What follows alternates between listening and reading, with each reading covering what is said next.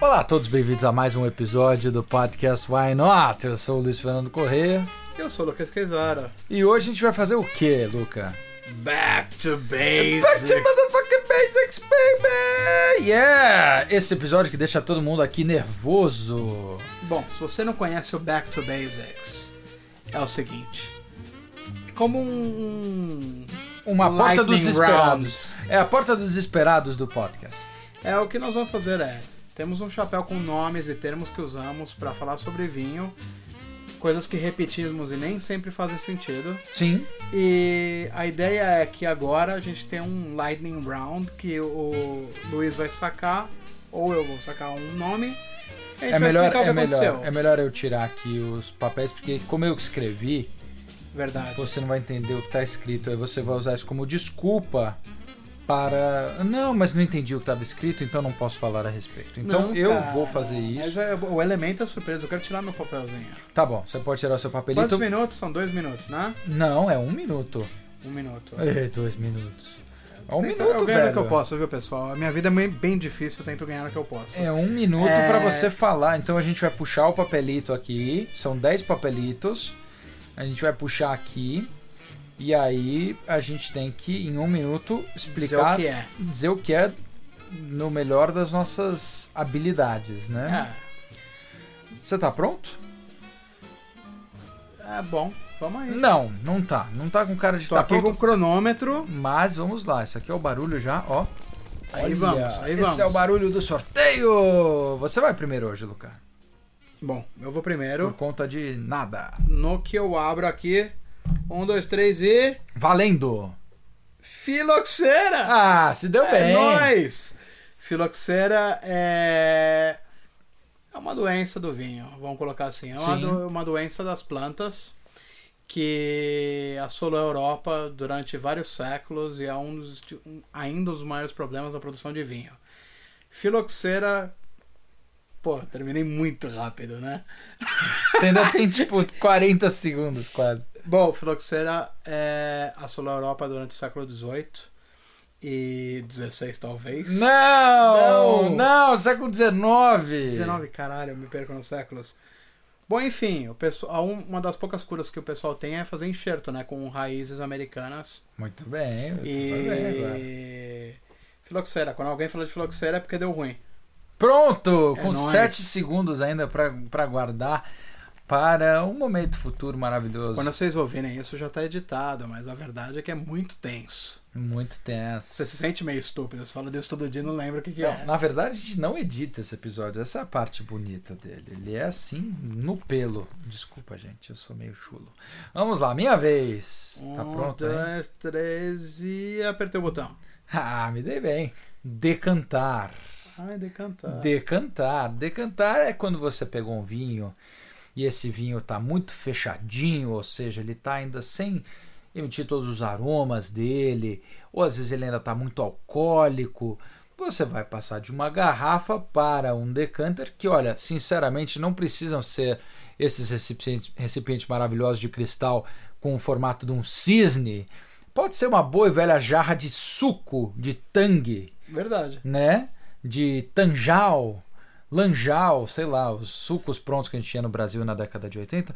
Mas você faz isso, você derrama o vinho lá, o vinho vai ter uma maior superfície de contato com o oxigênio, e aí vai acelerar essa respirada maravilhosa para o vinho contar tudo que, que ele tem para te contar de bom.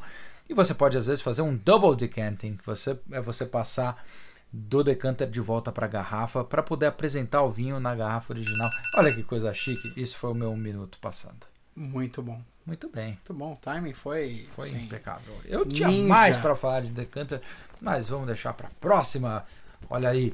Olha aí o chapéu balançando. Sua vez, Lucas. Eu sinto que eu vou pegar uma muito filha da puta. Tá com cara, Cê tá com dá- cara. cê- As cê- duas primeiras foram muito fáceis. Você deve ter metido umas muito cuzão. Esse- né? essa vez, esse back to basics tá bem foda. Tá bem cara. cuzão, né? Tá. Bom, vou abrir aí, aperta o botão. É biodinâmico. Puta. Valendo! Vinho Biodinâmico. da moda, viu? Vinho da moda. Na verdade, vinhos biológicos estão muito na moda e a ideia do biodinâmico é um vinho com pouca influência do homem. Ó. Tipo, esse é o ponto, é a maior expressão do terroir. Então, a pessoa que está cultivando um vinho biodinâmico é uma pessoa que vai estar fazendo esse vinho com a menor interferência possível. Então, usando coisas naturais na, na parte do processo, deixando o vinho seguir o ciclo de vida dele sem, muitas vezes, sem nenhum protetor de cultivo, res- abraçando tudo que é o ambiente dele, desde o pássaro que vai lá comer a frutinha até a abelha que vive ali do lado. Caralho, parece uma letra do Nat Roots. Mano, eu tô até com a mão atrás aqui, ó, que eu tô surfing. Já biodinâmico é a palavra da moda e eu. E, bio- bom, Você tem mais 4 segundos, eu vou falar só duas palavras. Rudolf Steiner. Pronto! Bateu o seu horário aí, mas biodinâmico. Falando, cara, biodinâmico é a invenção do Rudolf Steiner. sim, né, velho. mas tipo, você volta com 4 segundos. Ah, só pra galera pesquisar aí no Só Wikipedia. tipo, vai lá, entra lá, Rudolf Entra lá, informe-se. Steiner. Falou Rudolf, eu pensei, puta, o que, que tem a ver o Papai Noel? O- Não, o- a, a rena do nariz vermelho, nesse caso, nada. Não. Minha vez. Vamos ver que filha da puta de papel eu pego. Ah, foi Peguei. tranquilo. Me dei bem. Vai. Late Harvest.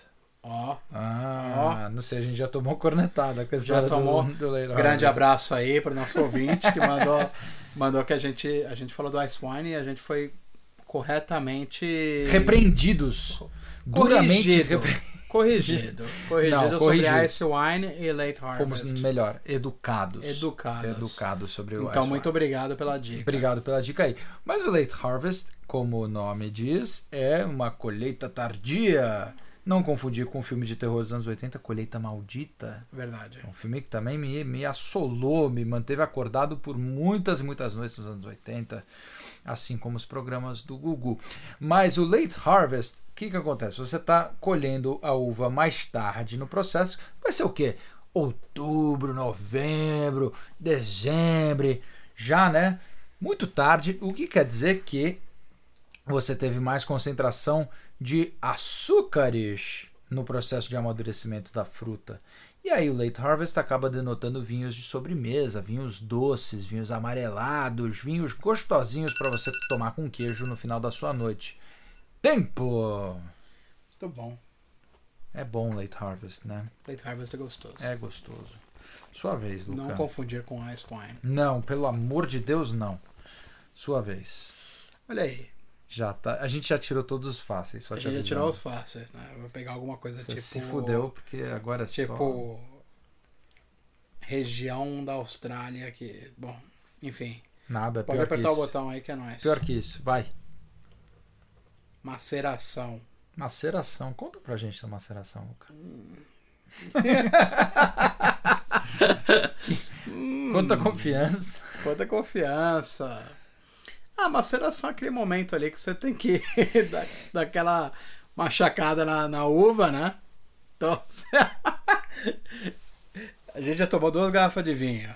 Não, uma garrafa de vinho. Naquele momento lá que você É. precisa. Já, já pensei em outra coisa não relacionada à produção de vinho. É, Mas vai. não, maceração. Você colheu as uvas, elas saíram ali da plantação, chegaram ali no na parte de maceração onde elas vão ser. Antigamente elas eram pisadas, né? Hoje Agora elas vão são- ser maceradas. maceradas e aí vai sacar o suco da uva Tá. para a Ah. formação do vinho. Então é o processo 1 pós-colheita para a criação do vinho, depois da seleção das uvas. Quase isso. Quase isso. Hum, Não. Dá, dá para ser mais preciso. A gente vai na- nas nossas episode notes, porque a gente não gosta de roubar aqui. E aí nas nossas episode É no notes. susto, é no susto. É no susto. é Isso- isso- Pega a gente no susto. Não foi tipo de- completamente errado, mas foi incompleto, eu diria. O que é? que eu errei? Vamos lá. A maceração, para ser mais específico, Ok. é o momento que você dá cor pro vinho tinto. Então é o momento que Hum, você da tá. casquinha. É, o tanino, as antocianinas, tudo isso você tá tirando da, da pele, da, da casca da uva, da semente, do, do caule ou do galho. E aí você vai, enfim, nesse processo, porque o, o suco em si, você pega uma, mesmo uma uva escura, né, uma Pinot Uhum. Noir, você aperta o suco, quando vem é cinza. É, então, não é. A co- É a, é a casca da uva que dá a cor do vinho. É né? isso, então esse- essa, essa sopa safada. Inclusive, as Que dá a pessoas que cor. estão ouvindo, eu li outro dia sobre vinho azul. Vinho azul? É a parada mais ridícula que eu escutei na vida. Que Tem uma galera. plantas? que- Então, os caras na Espanha criaram um vinho azul. E falam que é organicamente azul por causa de um elemento que eles sacam da casca da uva. Hum, Aí é uma universidade francesa, creio que de Montpellier, probably, é, provou que é corante industrial, né? que Tá. babaquice. Que a galera. Tremenda Agora, babaquice, qual que- charlatão. por que, que você tomaria um vinho azul, mano? Não sei, tá toda uma moda de vinho laranja agora que eu não sei qual é. Mas vamos lá. Próximo do Chapeuzinho Maluco do Gugu. Valendo. Grand Cru. Ok. Gran Cru. Gran Cru, meus caros, além de ser uma loja de vinho aí no Brasil, é uma um termo usado para denotar o mais alto nível de vinho de um determinado produtor na França. Então é o basicamente é o melhor the Great Growth, é o melhor, basicamente o que saiu de mais fino daquela produção, daquela determinada safra. Então, você tem ali os. Mesmo na Borgonha, né, as denominações ou as gradações ali de, de qualidade de vinho, você tem o Premier Cru. E aí na, na acho que em Bordeaux é o Grand Cru, né, que é, um, é o melhor vinho ali do, Gran do Cru Chateau. Classé. Grand Cru Classe também, acho que esse é o mais topzera. né, Você é o de mais todos. topzera. Topzera assim, da, casa- da bala. galáxia. Mas é isso, o Grand Cru, se você viu aí na sua garrafa de Bordeaux, um Saint-Emilion, Omedoc e tal, e tá ali escrito Grand Cru, pode ir. É nóis. Hora de acordar. Muito bem, Luca. Tem a impressão que você ficou praticando, cara. Tá muito timed, assim, um Você minuto. viu, né? Bate Muito. certinho, eu paro de falar na hora certa. Maravilhoso. Três sua minutos. vez. Bom, beleza. Vamos lá. Respirar fundo de potência no lance livre. Isso, com a bola ali no, no, Vai lá, no umbigo. nós. Pode ir. Você tá tirando que você escreveu alguma coisa aqui. É que tá ao contrário, vinhas velhas. Vinhas velhas. Não é velhas virgens, hein? Não, é Cuidado. Velha Virgem, é uma grande banda, fantástico mesmo. É, Você adora vinho com vi- vinhas velhas. Eu gosto porque geralmente a fruta é mais concentrada. Sim. Então as vinhas velhas, tipo, a vinha mesmo, ela tem que ir mais. A raiz tem que baixar um pouco mais para buscar água. Com ela vai certeza. crescendo. Então com isso vai, fo- vai formando uvas que tem mais sabor, mais concentração e é mais constante também. Quando você compra vinhos vinha velha, ele é mais constante o sabor dele durante as diferentes vintages. Conta mais. Você ainda tem 13, 13 segundos. Não, pensei que você ia fazer alguma coisa, você levantou Eu o vou fazer dedinho. no final. Mas no. fi- ah, bom, enfim. Alguns 5 segundos. Ai, não, pode. Terminei aqui por conta de influência do, do Por, por conta de inter- interrupções e imprudência do meu parceiro de. tra- desinteligência do meu parceiro. Não. Eu vou, eu vou fazer a, a- a cornetada online. Online. O negócio dela aí, a raiz e mais funda, tem menos a ver com o fato de ser vinha velha e mais a ver com a pobreza do solo. A vinha Se ela tá lá mais velha, ela vai buscar mais embaixo, não é não? Pode ser, pode ser, não, pode ser. Tem, tem, tem lógica. O grande lance da vinha velha, que é o que você falou, que ela é o, o, a- o suco é mais concentrado, é que ela, quanto mais velha, ela vai produzindo menos fruta. E aí, quanto menos fruta, menos disputa pelos nutrientes desse solo pobre Uhum. de raízes profundas. Então é isso. Ele com a vinha velha, ele tem que. Cada fruta vai ter um pouco mais de E nem, talento. todo, e nem todo vinho produz vinha velha. Eh, Bom, deixa, deixa eu falar em português. É, nem, nem toda espécie, nem toda espécie de uva Em toda varietal. nem toda varietal vai ter vinhas velhas. Então, por exemplo, se você pega Syrah, geralmente é uma vinha que tem entre 50 e 60 anos, dependendo de, da- do produtor para ser vinha velha, e isso conta no perfil da fruta. Sim, Enquanto a gente estava falando de Zinfandel, por exemplo, quando a gente falou do Sonoma, correto. são vinhas muito velhas, mas esse é o business as usual. É, e. Ela é assim. Ela é Você assim. falar vinha velha de Zinfandel é meio tipo chovendo molhada. É, mas eu não sei, não sei se- o quanto tem a ver com a varietal. E no caso do Infandel da Califórnia, tem a ver com o fato de que foram os, os imigrantes italianos ali que levaram e plantaram e, e, enfim, então também pode ter, ter um pouco esse fator É que, por exemplo, você, tem algum, Migratório, você né? escuta mais de alguns vinhos do que de outros. Eu nunca escutei. Talvez eu não eu esteja mais informado. Malbec e vinhas velhas. Não. É, não. não- Mas na França sim, na França você tem Borgonha, vinhas velhas, você você tem, tem- Mas, por exemplo, o Bordeaux você não fala vinhas velhas. Não tem lógica, porque, tipo, a produção já é mais antiga. Ok, ok, interessante. Faltam três papelitos aqui no nosso chapéu, nosso chapéu. Vamos lá. Agora só sobrou, só sobrou bucha, cara. Vai lá. Só sobrou bucha, pode ir. Ah não, tinha uma teta aqui. Vinho de guarda. Ah, já era.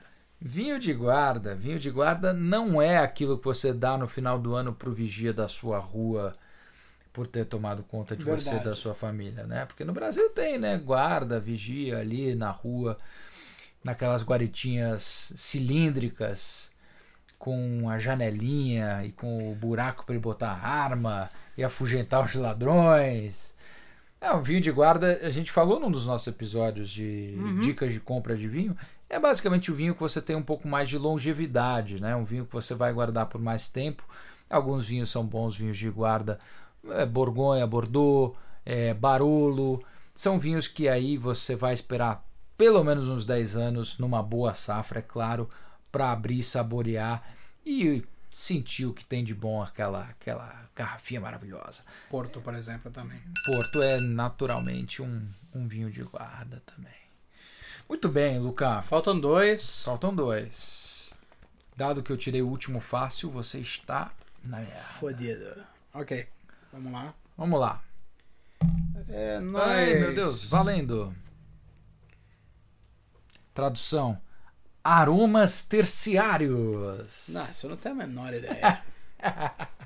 Essa foi muito cuzão.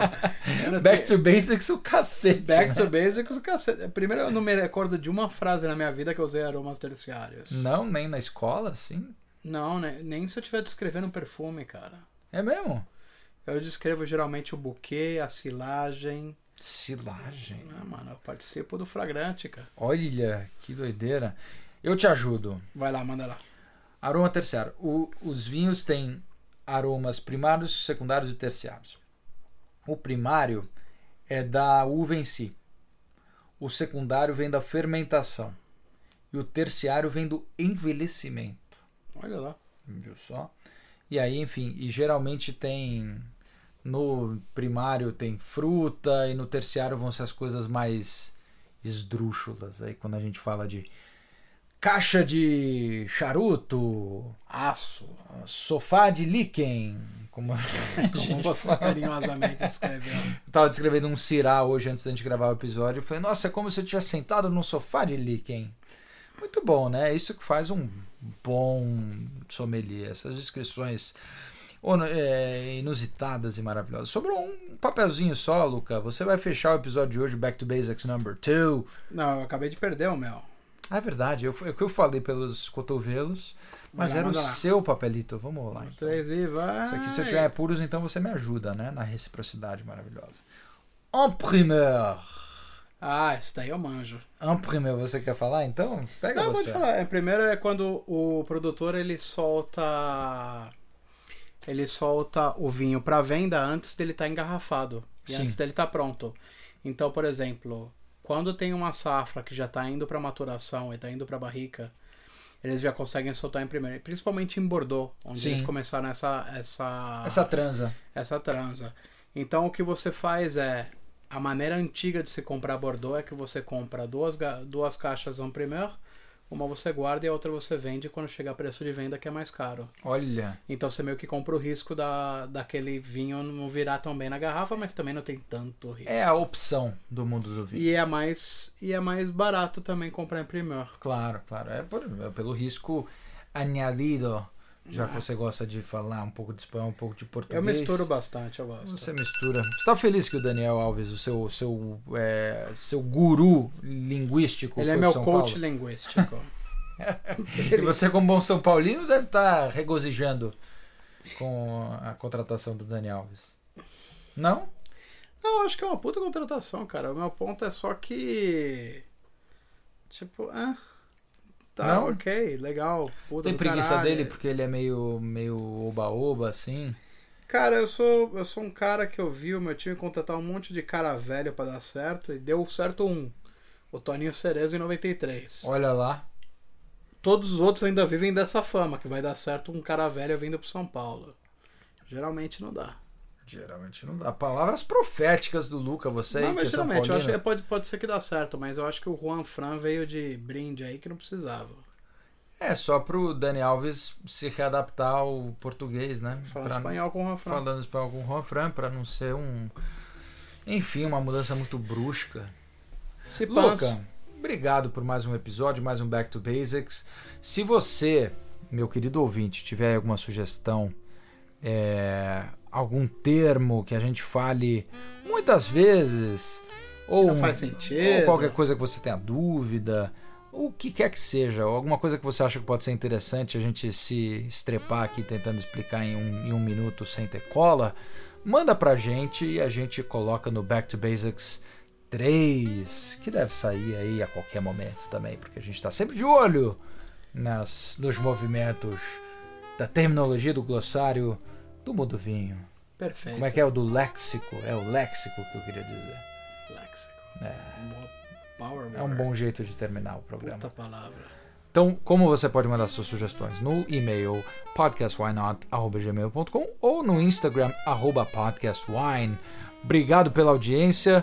Siga a gente não só nesses canais, mas também no Spotify e no Apple Podcasts. E um grande abraço a vocês. Curtam a vida e curtam o vinho. Um forte abraço a todos, até a próxima.